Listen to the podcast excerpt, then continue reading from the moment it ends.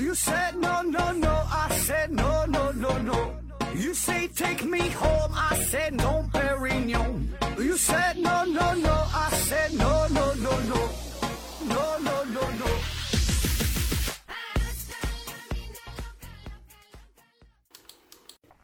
拼命探索，不计后果。欢迎您收听《思考盒子》，本节目由喜马拉雅平台独家播出。今天呢，还是回答听友的问题啊。呃，我们看第一个问题，思考电子提问说：何总，听你的节目啊很多年了，喜马拉雅 FM 有听友播放时长排行榜之类的吗？嗯，如果有，能不能念一下他们的 ID 前五名，说一下他们的地区，还有想了解一下今年以来你的打赏状况啊？啊，说关于咱们这个节目啊，嗯，我给你分享一下一些数据吧，就是我能查得到的啊。目前的情况呢，这个播放量呢是马上要接近一千三百万，粉丝的数量呢是十万零三千。然后粉丝排排行榜的情况哈，有这么好几个分类呢，它这个分的非常细啊。第一个呢叫互动榜，互动榜就是跟你互动的，呃，评论呐、分享啊、点赞呐、互动的。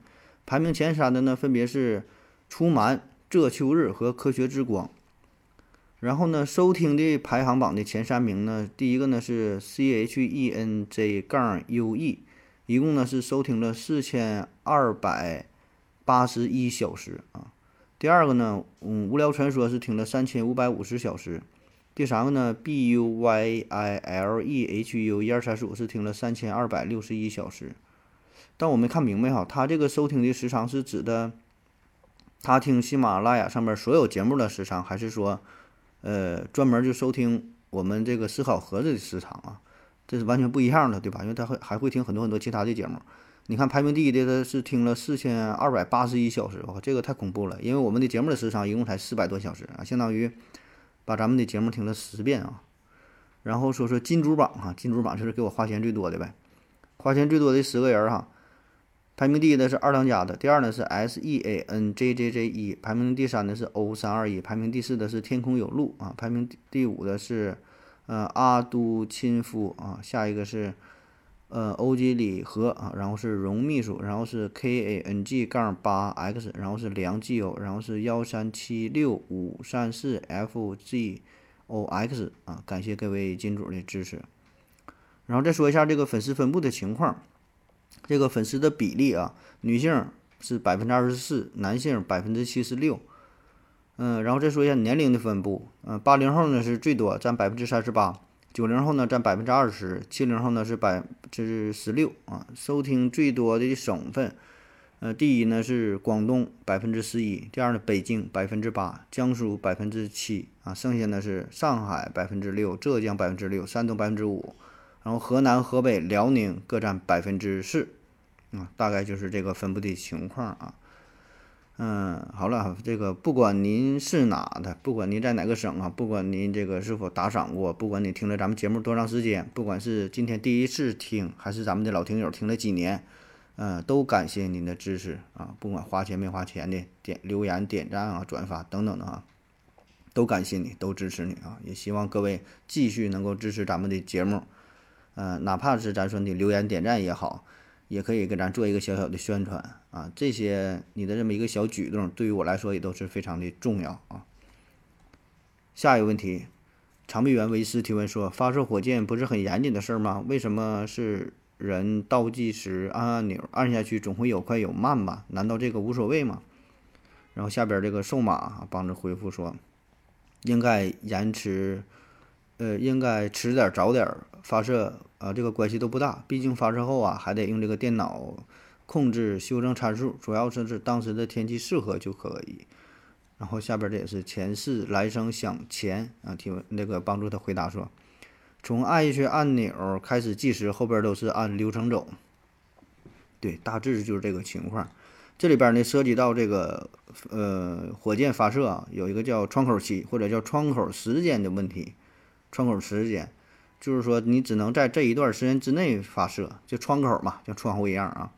一般呢，这是根据这卫星啊或者是飞船入轨的要求，然后计算呢得出一个结果，计算出一个合适的时间啊，这个时间就叫窗口时间。当然，这个窗口时间有长有短，呃，长的话可能有几个小时，甚至有它有好几天的啊。短的呢，可能就是几分钟，甚至几秒钟就合适的时间，错过了就错过了。所以呢，对于那个窗口期比较长的话，这种情况下，比如说几几个小时，在这段时间内发射都可以啊，这个卫星都可以很好的入轨。那么你早点晚点，你别说差个十秒八秒，你差几分钟那都无所谓啊。所以这就就是说的，你你摁下去之后，剩下反正都是这个电脑进行。呃，细微的操作，对吧？你修正啊，调整姿态呀，变轨啊，好多好多事儿啊。而且呢，这个也是为了应对某些突发的状况，可能呢还要临时的调整发射时间，或者甚至是终止发射啊。所以这个东西机器嘛，毕竟呢还是离不开人啊，最终还是由人来控制的啊。所以这个人工控制是十分有必要的啊。那么有没有这个？就是不用这个喊什么倒计时，完全是由机器发射的情况也有啊。就是这个窗口期极短极短啊，比如说这窗口期可能就是一秒两秒，就要求的这就比较严谨了啊。那这种情况下呢，也称为零窗口，零窗口。嗯，所以这个时候就需要在这个点火装置上加装标准的计时器啊，完全的是自动控制点火。比如说这个曾经啊，摩托罗拉它有这个一星计划。一星计划就在这个地球外边发好多好多的卫星，一百一百多少颗，就像这个呃一元素这样哈，就这么多数，一百一百几了，记不住了啊。然后呢，它就有很多就是用的这个呃电脑控制的，这窗口期很很短啊。所以呢，这窗口期很重要啊。你错过窗口期了，那你你这个就得等下一次了，可能有的可能等几天、几个月甚至几年了啊。所以这个是窗口期的事儿啊。下一个问题，KMJH 提问说：为什么水星是距离任何行星都是最近的行星？啊，下边回复他说：先问是不是，再问为什么？你的问题本身就有点令人疑惑。啊，这个朋友问的这个问题啊，我也是听过哈。哦，然后我又特意查了一下资料啊，之前看过，然后也没注意啊。这个呢是发表在《今日物理学杂志》上的一篇文章。就是说，这个计算行星之间的距离这个事儿啊，那人们计算这个两颗行星之间的距离这个方法啊，并不是真正的去测量它们两个之间的距离。怎么做的哈？通常的做法呢，我们是用这个，嗯，一颗行星到太阳的平均距离，然后做减法，算出两颗行星的这个距离。但是这种这种做法它是不严谨的，对吧？那只有当两颗行星彼此保持最近的时候，才能计算出两颗行星之间的距离。所以呢，他们就指出，有的时候这个金星和地球公转速度它不一样。呃，金星呢总是位于太阳的另一面，所以呢，他们就提出了一个新的这种计算的方法，叫做点圆法，可以测量行星之间的距离，这个是真正的距离。那么这种方法呢，就是平均了每颗行星轨道上一系列点位之间的距离，因此呢，将这个时间的因素考虑在内。那么用这种方法进行测量的时候呢，结果就表明这个水星多数的轨道，它的运行时期与与地球是保持的是最近的距离啊，而不是金星啊，也不是火星啊。那不仅如此，这个水星也是距离土星、海王星等等哈其他太阳系内其他所有行星都是最近的行星。然后呢，研究人员每隔二十四小时绘制一次这个行行星轨道的位置，然后计算的时间持续了一万年，就验证它这个事儿。那不知道您各位是否听懂了哈？它这个网络上这个描述吧，稍微有点复杂。反正我自己也是似懂非懂哈。我大概的理解就是这样的，就是说咱们平时这个计算这个距离的方法嘛，比如说地球到太阳的距离啊，咱们这叫一天一天文单位这么远。那么金星呢到太阳的距离呢是零点七二天文单位这么远。所以呢，我们平时的通常的做法就是如何计算地球与金星的距离，那么就是用这个一减去这个零点七二，一做减法得到零点二八，我们就会觉得地球与金星的距离就是零点二八天文单位，啊，但是说的提出新的计算方法，这帮人就觉得你这么计算它是不准的，对吧？因为这个你这个距离，金星和地球的这个公转周期它并不一样，所以它们并不是处于。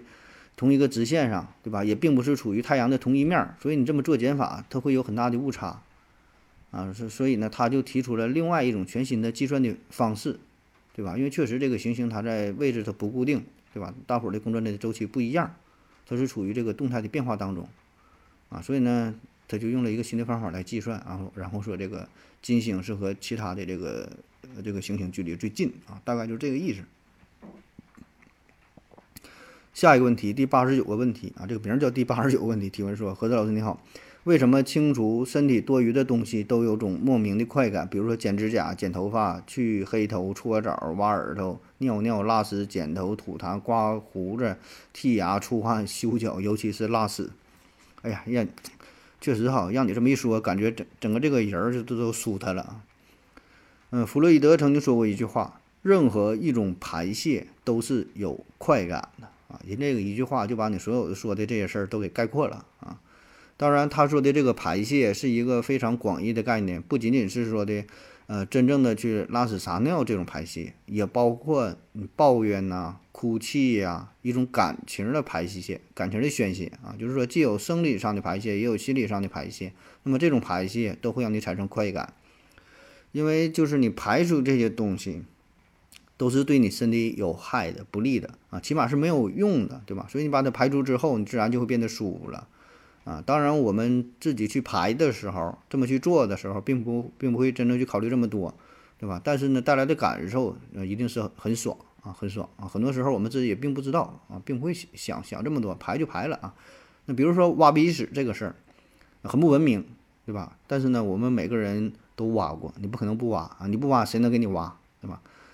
嗯，当然这个事儿有点拿不到台面上来说啊，但是我们小时候也一定偷偷的做过，就是你在学生时代假装捂鼻子啊，假装思考的这个状态，然后一不留神抠出一块儿来啊，有的时候是固体，有的时候这个固体液体的混合物，然后神不知鬼不觉的就贴在了桌子下边，对吧？一定都这么去做过，然后感觉很爽啊，就是一种排泄。那说到排泄这个事儿啊，嗯。再跟你说一好玩的事儿啊，就是我们通常觉得这个，嗯，我们思考啊、情绪的变化呀，这些都是由大脑来完成、来操控的。其实呢，肠道也会影响我们的心情啊。这里说的影响，不只是说你排便这么简单，你排排便拉完了，嗯，很通透、很顺畅啊，身身心愉悦啊，并不是这么简单，而是说呢，有个叫这个肠大脑理论，大概就是这个意思吧。因为这个肠啊，这是一个非常非常古老的器官。就是这个肠子的出现，嗯，对于生物来说呢，它的出现的时间很早很早，甚至早于你的脸啊，早于你的五官，早于你的大脑，因为这个是与你生存相关的。你可以不思考，但是呢，你你你不能不拉，对吧？你往外排，所以呢，这个肠这个器官的出现非常非常早。那在很很久很久之前，那个时候的生物哈，它可以说是全身都是肠道。啊，那慢慢的随着这个生物的逐渐进化，才进化出来其他的各个器官，才出现大脑，才会思维。所以呢，在相当长一段时间，这这个这个肠子哈，就就是你整个身体最重要的器官了啊。那么直到现在也是，这生物体内呢，这个大脑是司令部，但是呢，肠道也会发生，也会发挥非常重要的作用。那么当这个食物到达肠道之后，肠道壁呢能够自我的感知，开始蠕动，开始工作啊，控制收缩等等啊。而且呢，这个这个一步一步把这个食物向外向外向外推进嘛，对吧？所以这个收缩呀、放松啊、各种控制啊，这个肠道呢都可以独立完完成。这一系列动作呢，可以说是不受大脑控制也行啊。所以这个这个肠道器官非常的神奇，非常古老。同时呢，这个肠道啊，它很厉害啊，它的这个神经网络大约有一亿个神经细胞，这个比小老鼠的这个脑神经细胞还要多。啊所以呢，这个肠道也可以让你感到很爽。下一个问题，龙大帅提问说：“何老师你好，是不是平均每对夫妻孩子的出生率要大于二点零以上，才能让中国的人口上涨？”显然呢，这个有点不切实际，因为呢，可能有一些不想生，而且呢，现在也只放开了二孩，能生二孩以上的肯定是少数。那么现在中国人口为什么还在增加？然后下面呢，他又补充提问说：理想状态下，假设十个人组成五对夫妇，每对生一男一女，共有十次再结合，那么到了第五代的时候，第一代就死亡了，这样的人口就保持在四十人，必须出生率超过二点零以上才能增加。啊，他说这个生孩子的事儿啊，就是说这个一家一个孩儿，最终人口保证是越来越少，对吧？这确实如此。嗯，那为什么我们会感觉这个中国人口是持续在增加的呢？这是咋回事啊？这就是因为它人类它是有一定的寿命啊，每对夫妻生完孩子之后，他还会存活相当相当长一段时间，不是生完孩子这就就就没了，对吧？所以这并不是简单的一加一等于一的问题啊，就前面的这两个一还会持续存在，对吧？你现在你说很多四世同堂的、五世同堂的也很多啊，所以说就是因为他活很长一段时间嘛，大伙儿呢会好几代人在一起，所以综合的表现就是人口是在逐渐增加的啊。当然，这个人口人口数量、人口增加的这问题很复杂，也有很多的数学模型啊。咱就举一个最简单的例子，算一下，在一个非常理想状态下，比如说有十六对夫妇，就三十二个人，然后每个家庭只生一个孩子，那么生出十六个孩子，十六孩子有男有女。咱在理想状态下，八男八女，又组建家庭，又生了孩子，咱又生了八个孩子。那继续往下推演哈，生出四个孩子，生出两个，还生出一个孩子，是吧？这不是一个数列嘛，对吧？就是三十二，然后十六、八、四、二、一。那第一代人，第一代呢，咱说是十六对夫妇，三十二个人。那后后代这是多少人啊？很简单，就是三十一个啊，就是十六加八加四加二加一，三十一。那么这些后代与第一代在相当长一段时时间时间之内哈是同时存在的，是重合的啊，所以在这么一这么长的时间之内会表现出人口是增加的状态，对吧？那么理论上确实是一对夫妻生一个孩儿，人口必然减少，但在实际上这个减少的过程会很慢。这个也是与人口的寿命啊息息相关的，对吧？跟这个关系很大啊。所以呢，在很漫长的一段时间，仍然会表现出人口的总数量是在增加。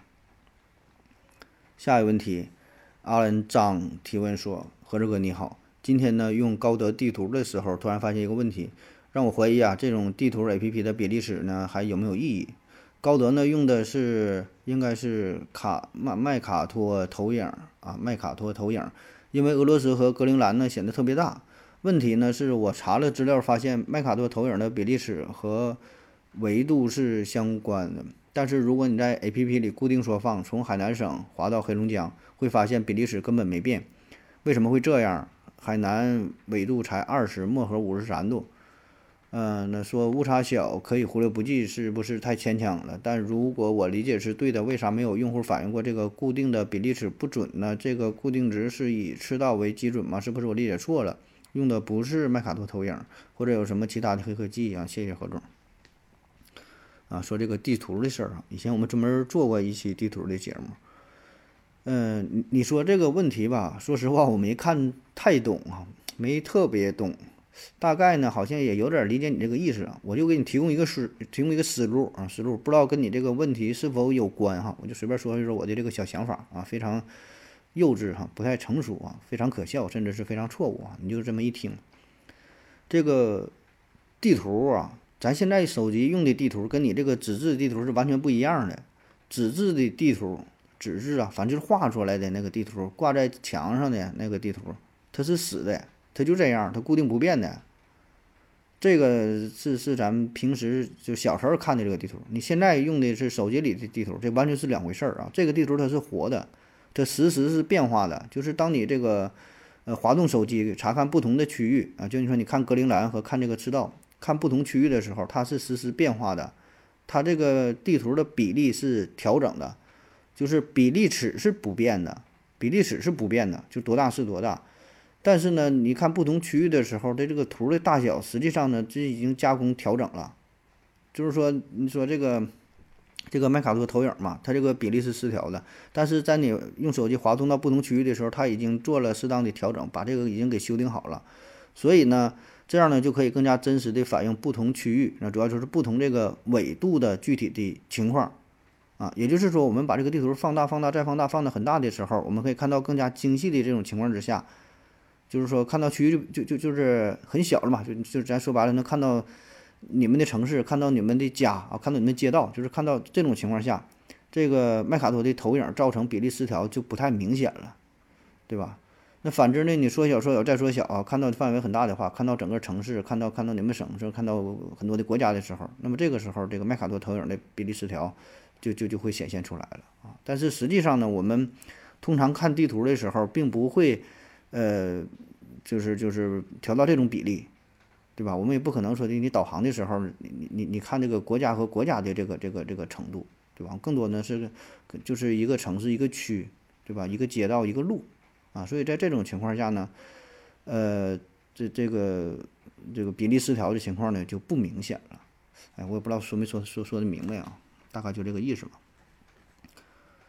呃，下一个问题说这个小行星撞到太平洋里会不会打水漂？呃，然后导致恐龙灭绝的小行星如果落到太平洋里是不是就没事儿了？啊，两个问题，第一个是打水漂的问题，第二个是个恐龙灭绝啊，这个这个小小行星。嗯，先说说打水漂这个事儿啊，咱小时候一定都玩过打打水漂，就是用这个石头，主要是找那种片儿状的石头，对吧？片儿状石头这个比较容易打水漂嘛。然后扔在水里边，让这个石头在在这个水面上跳来跳去啊，就打打水漂。那有的厉害的能跳好几下，跳三四下啊。据说打水漂的世界纪录是跳了九十一下啊，九十一下，不知道怎么整的啊，这确确实很厉害。那么这个背后有什么科学原理哈？有很多人研究这个事儿。那打水漂的时候呢，首先这个石头石头速度非常快，所以呢与这个石头接触的那层水啊就会获得很高的速度，相对的嘛。那么按照这个流体力学当中的伯努利方程。流体的这个速度越大，压强呢就越小，所以呢，贴着石头的那层水的速度很快，压强呢很低啊。但是呢，更下层的水呀，它是静止的，所以呢，这个压强很大。那么这个压力差就会推动这层水向上运动，于是呢，就带动了这个石头啊跳起来。那这个这个事儿，当然里边涉及很多因素啊，石头的形状啊、重量啊、姿态呀。呃，入水的角度啊、初速度啊、旋转的这个快慢等等等等，很多因素都会影响到这个打水漂的效果啊。还有专门研究出来，总结了一些公式啊，这咱就不说了啊。那说一个好玩的事儿啊，就是在这个二战期间，英国呢有个发明家叫做班斯沃斯利啊，沃沃沃利斯啊，他呢是就利用这个打水漂的原理，就就就研究哈，发明了一种跳弹。啊，这个当然跟你想那个跳弹不一样啊，这这就是就是就是跳跳跳跳弹，会会会跳的炮弹。当时呢，这个英军呢要摧毁德军非常重要的三座大坝，但是呢，德军为了防止英军嗯这个空投鱼雷啊这些，早已呢提前在这个水里边布置了大量的鱼雷网。然后呢，这个沃利斯呢就利用这个打水漂的原理，经过精确的计算，研究出了跳弹，啊。这个这个跳弹就就像打水漂一样，这个石头啊在这水面跳跳跳，最终呢是突破了德军的这个这个鱼雷网啊，然后呢成功的炸毁了目标。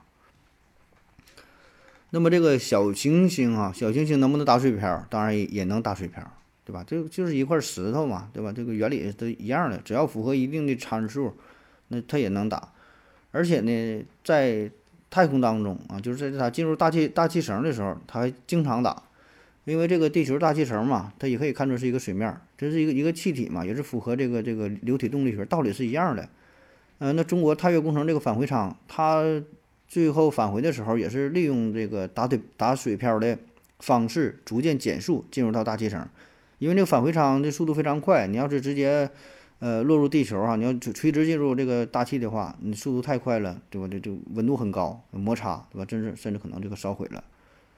那么要这个适动适当的调整入射的角度，这样呢就会产生打水漂的效果啊，把这个大气当成这个水面儿一样，哎，这样呢就给它逐渐的减速啊，然后呢还不会被弹走啊。你要整不好的话，这一下弹走也不行啊，入射角度没整好，一下弹走飞了，就就就没法落到地球上了。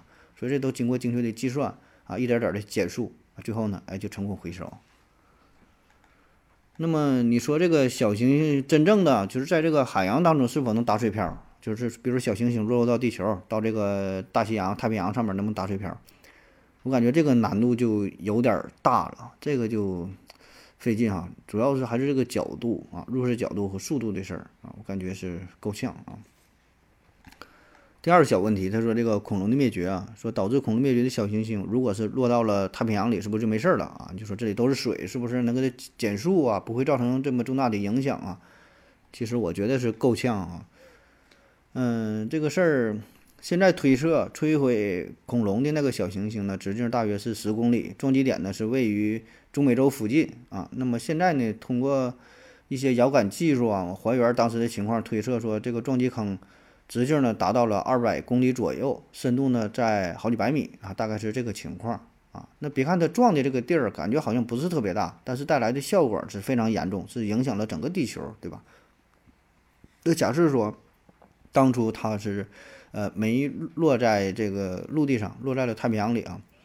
那落在太平洋里十公里直径这么这么大小行星，必然呢会造成巨大的海啸、地震，那遭对周围的影响也会很大。那能量这么大啊，还会导致这个海底盆地也会受到影响，然后这个引起的巨浪啊，引起的这这些尘埃呀，对吧？保证也会遮遮挡住这个阳光，没有了光照，光合作用降低，然后植物没了，植物没了就是食草动物没了，食草动物没了，食肉动物也没了。这个破坏力，我感觉应该也差不太差不太多啊。